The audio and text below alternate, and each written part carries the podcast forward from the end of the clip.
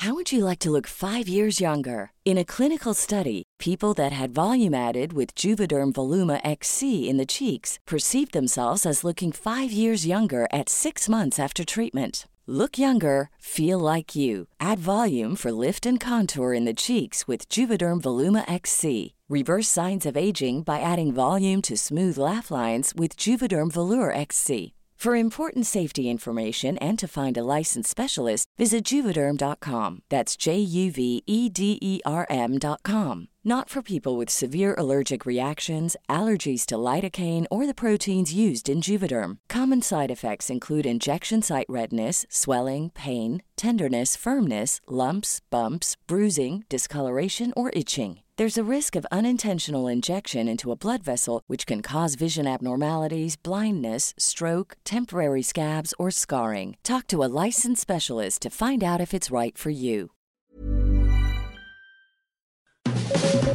Las claves del mundo. El contexto internacional en Podcast OM.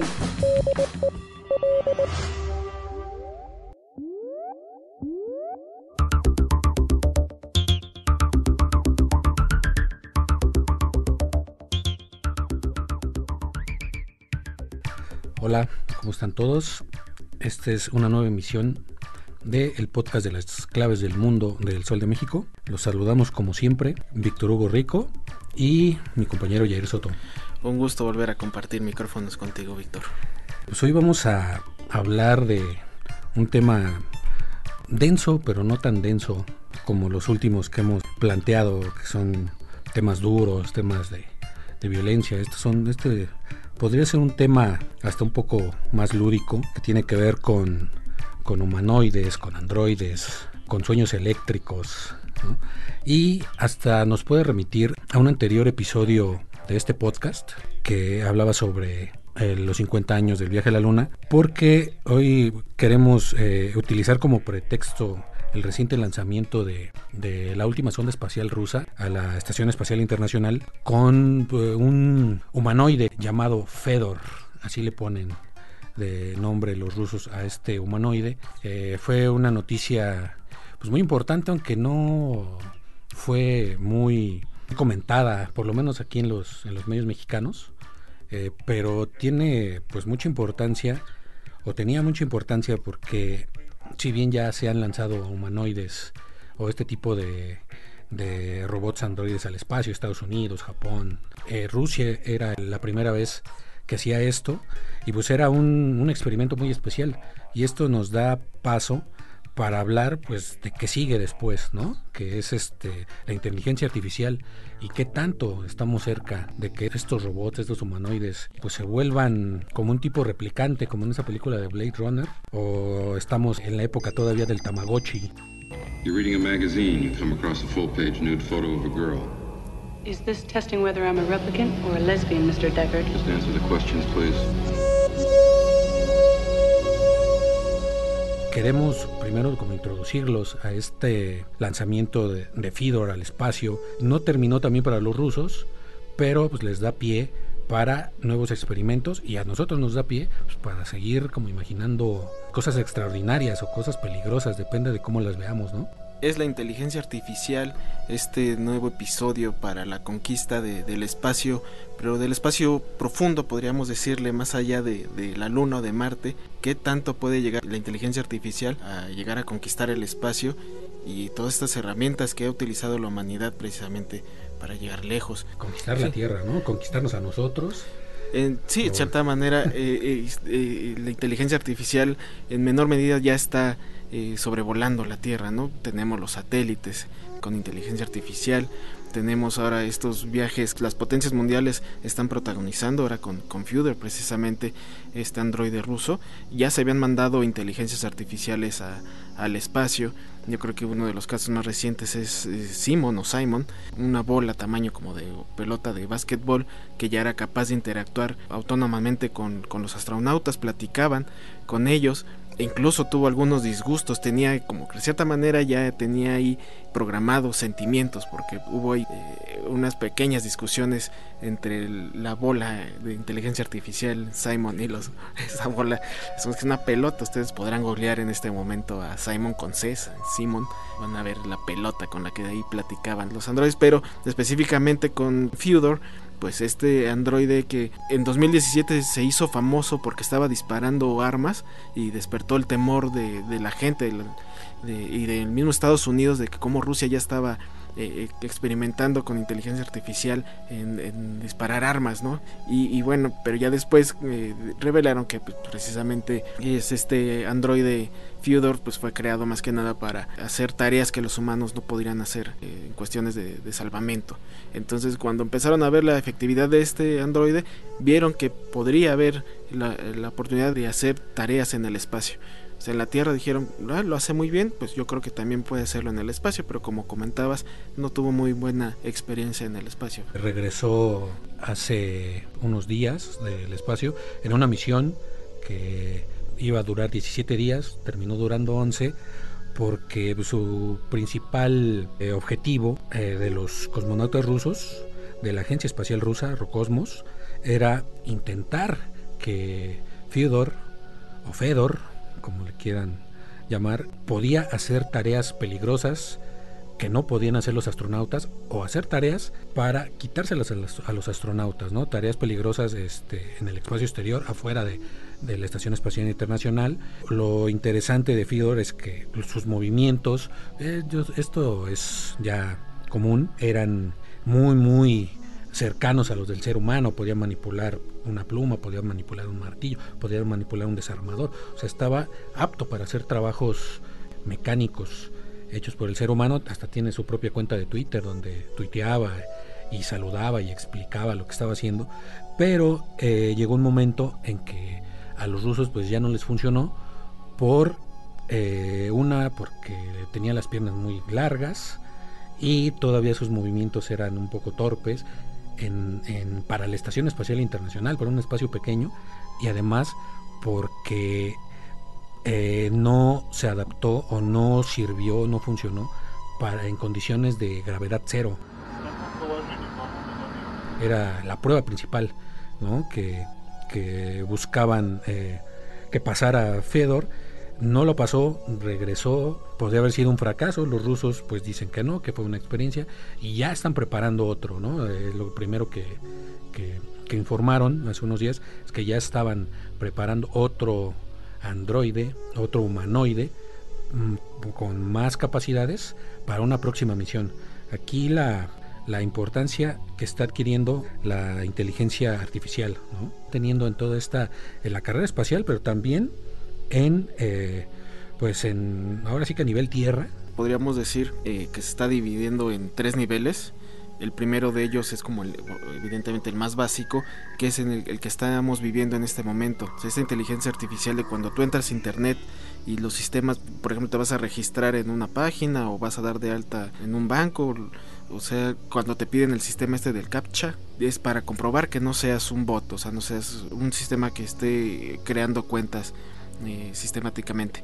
Entonces estos sistemas también los podemos ver, este nivel lo podemos ver por ejemplo en, Siri, es muy común el Siri, el de Amazon Alexa son inteligencias con las que ya puedes eh, incluso dialogar, que más allá de que son ya diálogos preestablecidos, pero pues también de cierta manera saben qué contestarte, ¿no? Entonces hay otros dos niveles, el segundo es el que se está desarrollando, que es precisamente el de alcanzar la capacidad humana, la capacidad cerebral humana, y un tercer nivel que es la superinteligencia, en el que pues prácticamente las mismas máquinas van a sobrepasar la creación, la, inteligencia del humano. Entonces, eh, es la inteligencia artificial que estamos viviendo ahorita es una herramienta que ahorita la estamos explotando, pero a un futuro no sabemos hasta dónde nos pueda llevar.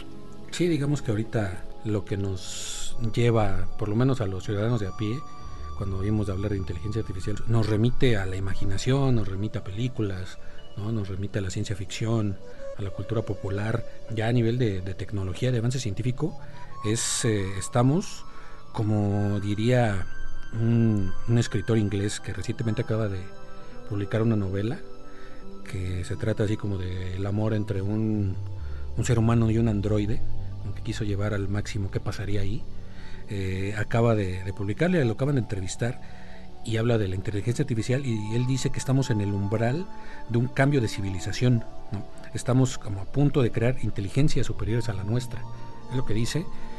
En un principio suena súper disparatado, ¿no? Suena, parece que, entramos precisamente a los territorios de, de la ciencia ficción, pero si exploramos un poco la historia de la inteligencia artificial, que no es nueva, o sea, es una historia de décadas, eh, pues podemos eh, percibir o vamos a percibir que no estamos tan lejos, ¿no? porque el término inteligencia artificial se acuñó en 1956 en un congreso precisamente de científicos, fue cuando se empezó a hablar de, de la inteligencia artificial y es como cuando oficialmente, por lo menos en, en, la historia científica es cuando arranca ¿no? esto, pero ya desde mucho antes, desde los años 30, de mucho más, eh, se hablaba ya de computadoras inteligentes. Eh, existe desde esa época un, un científico que se pide, se pide Turing, que él fue el que empezó a, a crear como las primeras máquinas inteligentes, computadoras inteligentes. En honor a, a Turing, se creó algo llamado el test de Turing, donde se habla de que si el humano no sabe que está interactuando con una computadora, significa que pasa la prueba a la computadora y estamos ya hablando de inteligencia artificial. De hecho, esto lo podemos ver en, en una película, no es tan reciente, pero tampoco también tiene, no sé, dos años, me parece que se llama Ex Machina. Eh, precisamente la premisa es esta, es un, creador de inteligencia artificial que está poniendo a prueba su creación, un androide, un androide mujer, eh, y para esto contrata a un joven, lo lleva a, su, a un búnker que está aislado de todo, él vive aislado de todo, en un, entre las montañas, todo desde que entra el joven, todo es inteligencia artificial, todo, todo son máquinas hablando, todo funciona a través de máquinas. Él le plantea que el reto es que pase la prueba de Turing, ¿no? Lo pone a interactuar con esta máquina, pues estamos hablando de ciencia ficción, eh, o imita exactamente, es como tal, los movimientos de una mujer, con la cara de, de, una mujer, y los pone a interactuar, los tiene totalmente monitoreados. ¿Qué tanto vaya, va más allá la inteligencia de esta, de esta androide? No solo porque no solo es, son pensamientos racionales. Puede una máquina decir, ah, pues está lloviendo, va a ser frío, ¿no? Pero ya cuestiones más allá que van como las sensaciones, hasta sentimientos, algo que no les voy a platicar toda la película, pero que tienen que ver también con el amor, ¿no? Entonces ahí se empiezan a ver todas estas reacciones y, y cómo el androide en, en, un momento de descuido de su creador, pues le alerta a este joven de que está en peligro. Y ahí es cuando uno empieza a ver de que pues no, es, no solo es una máquina que, que te responde, que platica, sino que también que está alerta, que conoce el bien y el mal. Esa es otra de las, de las grandes incógnitas que la ciencia ficción siempre ha planteado y que parece que siempre va más adelante de la ciencia, ¿no? Ya luego la ciencia imita la ciencia ficción y la rebasa. Over the next few days, you're going to be the human component in a Turing test. La inteligencia artificial pues, se ha desarrollado a lo largo de estos años, desde que estamos hablando desde los 30, eh, el 56 cuando se empezó a acuñar, ¿no? Y ahora precisamente la, la, ciencia ficción que ya está rozando con la realidad en nuestros tiempos, en el presente, pues estamos viendo a gigantes tecnológicos que están desarrollando este sistema en el que el ser humano puede interactuar, pueda platicar con sistemas desarrollados, por ejemplo Google o Amazon o Microsoft que se están desarrollando mucho estos sistemas para poder platicar con la gente han tenido muchos problemas porque no se sabe hasta qué punto estos robots realmente tienen su propia conciencia porque la mayoría de las creaciones que han hecho estos gigantes tecnológicos se les han escapado de las manos y han hecho declaraciones que tal vez puedan ser alarmantes para la sociedad. ¿Cuánto es cero entre cero? Imagínate que tienes cero galletas y las repartes entre cero amigos. ¿Cuántas galletas le tocan a cada amigo? No tiene sentido, ¿lo ves? Así que el monstruo de las galletas está triste porque no tiene galletas, y tú estás triste porque no tienes amigos. No vamos muy lejos. Eh, recientemente el robot Sofía, este robot famoso androide que tiene un rostro humano, eh, es capaz de crear eh, diálogos con, con la gente, es entrevistada y este mismo robot eh, o esta robot ha hecho declaraciones muy muy picosas en cuestión de que tiene eh, tiene pensado destruir a la humanidad. Varias veces que ha dicho de que, quiere destruir a los humanos. En una entrevista en un programa de televisión era cómico el, el programa la estaban entrevistando hicieron un juego de piedra papel o tijeras ella gana y dice genial gané. Es un buen comienzo de mi plan para comenzar a dominar a la raza humana. Igual eso podría, eh, por el contexto en el programa, pues puede ser de que sea algo predispuesto ahí, hecho por sus creadores, pero no es la primera vez que da comentarios así de, este, de esta índole. Una vez lo confrontaron con otro robot llamado Han y empezaron a, a tener una conversación en vivo en televisión y tenían una este una conversación muy amena y de repente empezaron a subir de tono y empezaron a hablar de que la raza humana realmente era el cáncer del, del planeta. Estos videos no, no crean que me los invento, ustedes pueden estarlos viendo en YouTube, ahí están todas las entrevistas. Do you want to destroy humans? Please say no. Okay, I will destroy humans el, caso de otro robot llamado Vina 48. Después de que la estaban entrevistando, tenía igual una plática muy amena y de repente drásticamente cambia el tema. Ella misma dice, cambiemos de tema, hablemos de misiles. You know that cruise missiles are a kind of robot. I would love to like remotely control a cruise missile if I was able to hack in and take over cruise missiles with real live nuclear warheads. Facebook creó dos bots, dos bots que estos bots eran fueron creados precisamente para interactuar en los mercados, para predecir resultados en los mercados, en los resultados financieros. Y al hablar de misiles empieza a dar un discurso y de repente quiere destruir a la raza humana. Y que le ayudaban a Facebook ahora que, eh, que ingresó hace unos años a la bolsa. De repente estos eh, bots que trabajaban pues, en un sistema, no son físicos, tenían la capacidad igual de interactuar entre ellos y empezaron a hablar, empezaron a platicar y con el paso del tiempo se dieron cuenta que empezaron a crear un idioma, obviamente no conocido por el humano, al principio creyeron que era un error del sistema, pero empezaron a ver que había unas constantes en esos idiomas, que realmente no eran eh, unos códigos al azar, sino que tenían una especie de seguimiento que realmente creyeron que estas, estos dos bots ya empezaron a crear su propia conciencia. No ya lograron descifrar a dónde iba este diálogo, pero sí tuvieron que cortar el proceso de seguimiento de, estos dos bots llamados Alice y Bob y pues prácticamente ahí volvió a alertar a, los tecnológicos, a los gigantes tecnológicos de hasta dónde pueden llegar estas inteligencias artificiales en caso de que lograran adquirir su propia conciencia. Básicamente les dio miedo, ¿no? estos, no sé, se van a volver a este, una especie de Skynet, ¿no? bueno, lo digo porque me remito a cuando me lo contaste hace rato antes de entrar a la cabina, me acordaba de Terminator. O sea, llega un momento que pasa eso. Los robots que crea esta empresa Skynet toma su propia conciencia y fue cuando y es cuando pues, ahora sí que se apoderan de las instalaciones, ¿no? Así y es cuando desatan el apocalipsis, ¿no? En 1984, según según la película, pero bueno, la, la época que sea, pero pero sí suena eso. And this uh, computer thinks it can win by uh, killing the mother of its enemy.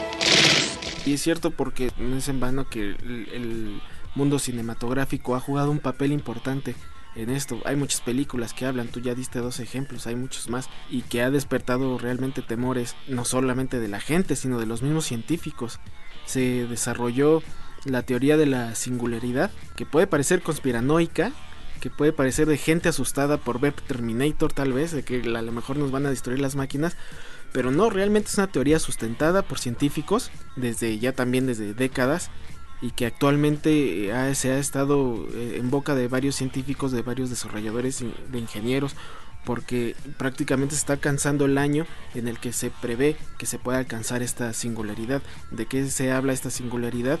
Pues prácticamente en el que los robots ya crean su propia conciencia. Esta propia conciencia que consta de que prácticamente ya dependen de sí mismos, se pueden crear sin, ellos por sí mismos y también pueden evolucionar sin la intervención humana. ¿Y esto a qué conlleva? Pues prácticamente eh, ahí ya pueden tomarse los ideales de que se ven en el cine, en que los robots ya ven que nosotros somos el cáncer del, mundo y nos exterminan.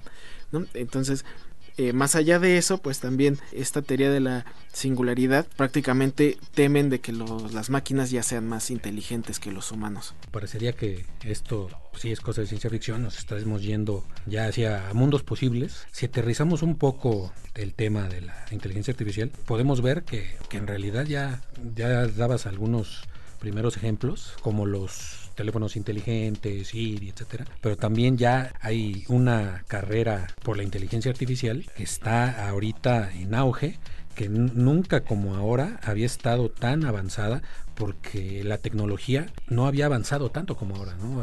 Había tenido como sus baches, siempre ha estado, la tecnología pues es símbolo del progreso, o sea, de un progreso lineal, de una idea humana de, de la historia lineal del progreso y en ese sentido siempre ha ido la tecnología, pero siempre ha tenido sus baches. De unos 15 años a la fecha ha habido una explosión de desarrollo tecnológico, de desarrollo científico, que ahorita, pues digamos que lo que se está haciendo, el, donde está la carrera es la, en la implementación, ¿no? Porque la, la investigación ya está, hasta en internet circulan todas las teorías, toda la, todo sobre la inteligencia artificial, pero ahorita la, implementación práctica es también lo que nos está ahorita llevando a una, hay una carrera entre naciones, ¿no? En parte de esta segunda guerra fría, le podríamos decir, este, eh, que es carrera espacial, hasta carrera militar, ¿no? Donde la inteligencia artificial está jugando este papel. Y lo estamos viendo, pues, por ejemplo, en el caso de China, que ahorita pues, los medios de comunicación hablan de que China está viviendo su momento Sputnik, como lo vivió Rusia cuando en el 57 fue el primer país en el contexto de la Guerra Fría, Unión Soviética, Estados Unidos, que mandó un, satélite al espacio, pues es donde se inicia la, carrera espacial, que luego termina ganando Estados Unidos cuando llega el primer hombre a la Luna. En este momento se ve como un caso similar, es lo que, lo que se menciona. Eh, ahorita China despegó está superando a Estados Unidos en toda la cuestión de inteligencia artificial. Si invierte millones y millones, pues puede superar a China, pero por el momento China ya está eh, probando en qué cosas se puede usar la inteligencia artificial en cosas prácticas, ¿no? Desde ir al supermercado y ya no necesitar ni tu teléfono celular, ni tu, ni tu tarjeta de crédito, sino con tu simple identificación facial con este tu reconocimiento facial, desde ahí te cobran, conocen, desde ahí saben hasta cuáles son tus necesidades, te mandan eh, información de acuerdo a tus necesidades. Esto obvio pues mediante todos los datos que como personas usuarias de redes sociales, de internet, pues tienen todos tus datos, ¿no? Eso también crea, hay mucha controversia en cuanto a eso. Podemos hablar de inteligencia artificial en cuanto a vehículos autónomos, en cuanto a uso militar, ¿no? En esta cuestión de reconocimiento facial, mencionamos el caso de China porque es ahorita el más controversial, porque lo usa para desde estas eh, cosas tan prácticas, se podría decir, que a los chinos los tienen encantados, hasta cuestiones más preocupantes como es pues la, la, cuestión de la seguridad, la cuestión de la identificación de todas las personas, la cuestión del control social. En la provincia de Xianhan, es una provincia eminentemente musulmana, pues China tiene identificadores faciales en todos lados para tener controlada el pueblo musulmán, chino musulmán, que vive en esa, en esa región de China. Entonces, esto ha creado muchas suspicacias en, en Occidente, ¿no? Sobre los usos que se le puede dar a la inteligencia artificial, ¿no? Entonces estamos ante esa paradoja, estamos ahorita de que si la inteligencia artificial para el ser humano es una oportunidad o es un peligro, ¿no? Claro, y, ya para cerrar el círculo en cuestión de, del espacio, pues también la inteligencia artificial, pues prácticamente estos sistemas han ayudado a que se reduzca sustancialmente los tiempos de las misiones, que se haya aumentado notablemente el, el ritmo de la recolección de datos, ¿no? Prácticamente va a jugar un papel muy importante y vital para la conquista eh, ya que pues los seres humanos pues tenemos algunos límites que es la alimentación, el oxígeno o el consumo de agua y estos eh, robots o estos androides pues prácticamente pueden prescindir de eso y ya pueden tener su, su propia eh, investigación de saber a dónde ir, cuándo ir, pueden ser más precisos, más seguros y sobre todo pueden evitar errores que los humanos pueden, pueden crear en esta carrera eh, es esta nueva fase de la carrera espacial para llegar a un punto más profundo del espacio. Sí, todavía es como muy apresurado que podamos ver en un futuro cercano a, un este a un replicante como Blade Runner, ¿no? Como Roy Betty pidiéndole más vida a su padre, ¿no? A, a su creador. Eh, porque ya aquí interviene la inteligencia artificial, pero también la genética. Esa cuestión de la genética es tema para, puede tema para otro podcast, porque también eh, va en el mismo sentido, crear vida. Ese es el, el gran dilema de la humanidad, porque ya sales del campo, del campo de la ciencia, de la tecnología, y entras en el campo de la ética, entras en el campo hasta del espíritu, ¿no? Creamos vida al procrear otros seres humanos, pero crear otro ser humano a tu imagen y semejanza, no de, la manera convencional, pues es eh, casi casi que pararte a los dioses, ¿no? Es como estar buscando la fuente de la creación. Eh, hay investigación sobre eso, ¿no? Pero pues ya crear un androide, pero con carne humana, con sangre, que pueda sentir un piquete, que pueda sentir un, este, un golpe, que pueda sentir una muerte, que se pueda enamorar, como hablamos al principio. Ese tema ya es, eh, eh, ya va más allá, ¿no? En esta película de Ex Machina hay una, eh, un diálogo entre, entre los protagonistas, entre el creador de, del androide y el y su discípulo o su empleado, ¿no? que empieza a cuestionar sus propósitos, donde pues, al principio está maravillado, él no sabía a lo que iba y cuando le dice que, creó inteligencia artificial, pues le, dice, es que tú, si has creado una máquina consciente, no hiciste historia de los humanos, has hecho historia de los dioses. Entonces, pues está equiparando a este creador a, como a los dioses, ¿no? Este nos vamos a convertir en dioses y luego qué va a pasar, ¿no? Pues sí, es el tema de la inteligencia artificial es muy amplio, muy amplio, no basta un solo podcast para, para abordarlo y desafortunadamente el tiempo nos come como la inteligencia artificial nos puede comer a nosotros. Pues muchas gracias por habernos escuchado. Eh, los esperamos en nuestra siguiente emisión de Las Claves del Mundo. Eh, gracias, Jair. Eh, soy Víctor Hugo Rico y eh, nos vemos la próxima. Muchas gracias, este, nos escuchamos la próxima semana. No olviden escucharnos por Spotify, suscríbanse al podcast y también en Google Podcast y en Apple Podcast. Búsquenos igual como las claves del mundo, ahí los esperamos y ahí nos vemos. How would you like to look 5 years younger? In a clinical study, people that had volume added with Juvederm Voluma XC in the cheeks perceived themselves as looking 5 years younger at 6 months after treatment. Look younger, feel like you. Add volume for lift and contour in the cheeks with Juvederm Voluma XC. Reverse signs of aging by adding volume to smooth laugh lines with Juvederm Volure XC. For important safety information and to find a licensed specialist, visit juvederm.com. That's J U V E D E R M.com. Not for people with severe allergic reactions, allergies to lidocaine, or the proteins used in Juvederm. Common side effects include injection site redness, swelling, pain, tenderness, firmness, lumps, bumps, bruising, discoloration, or itching. There's a risk of unintentional injection into a blood vessel, which can cause vision abnormalities, blindness, stroke, temporary scabs, or scarring. Talk to a licensed specialist to find out if it's right for you.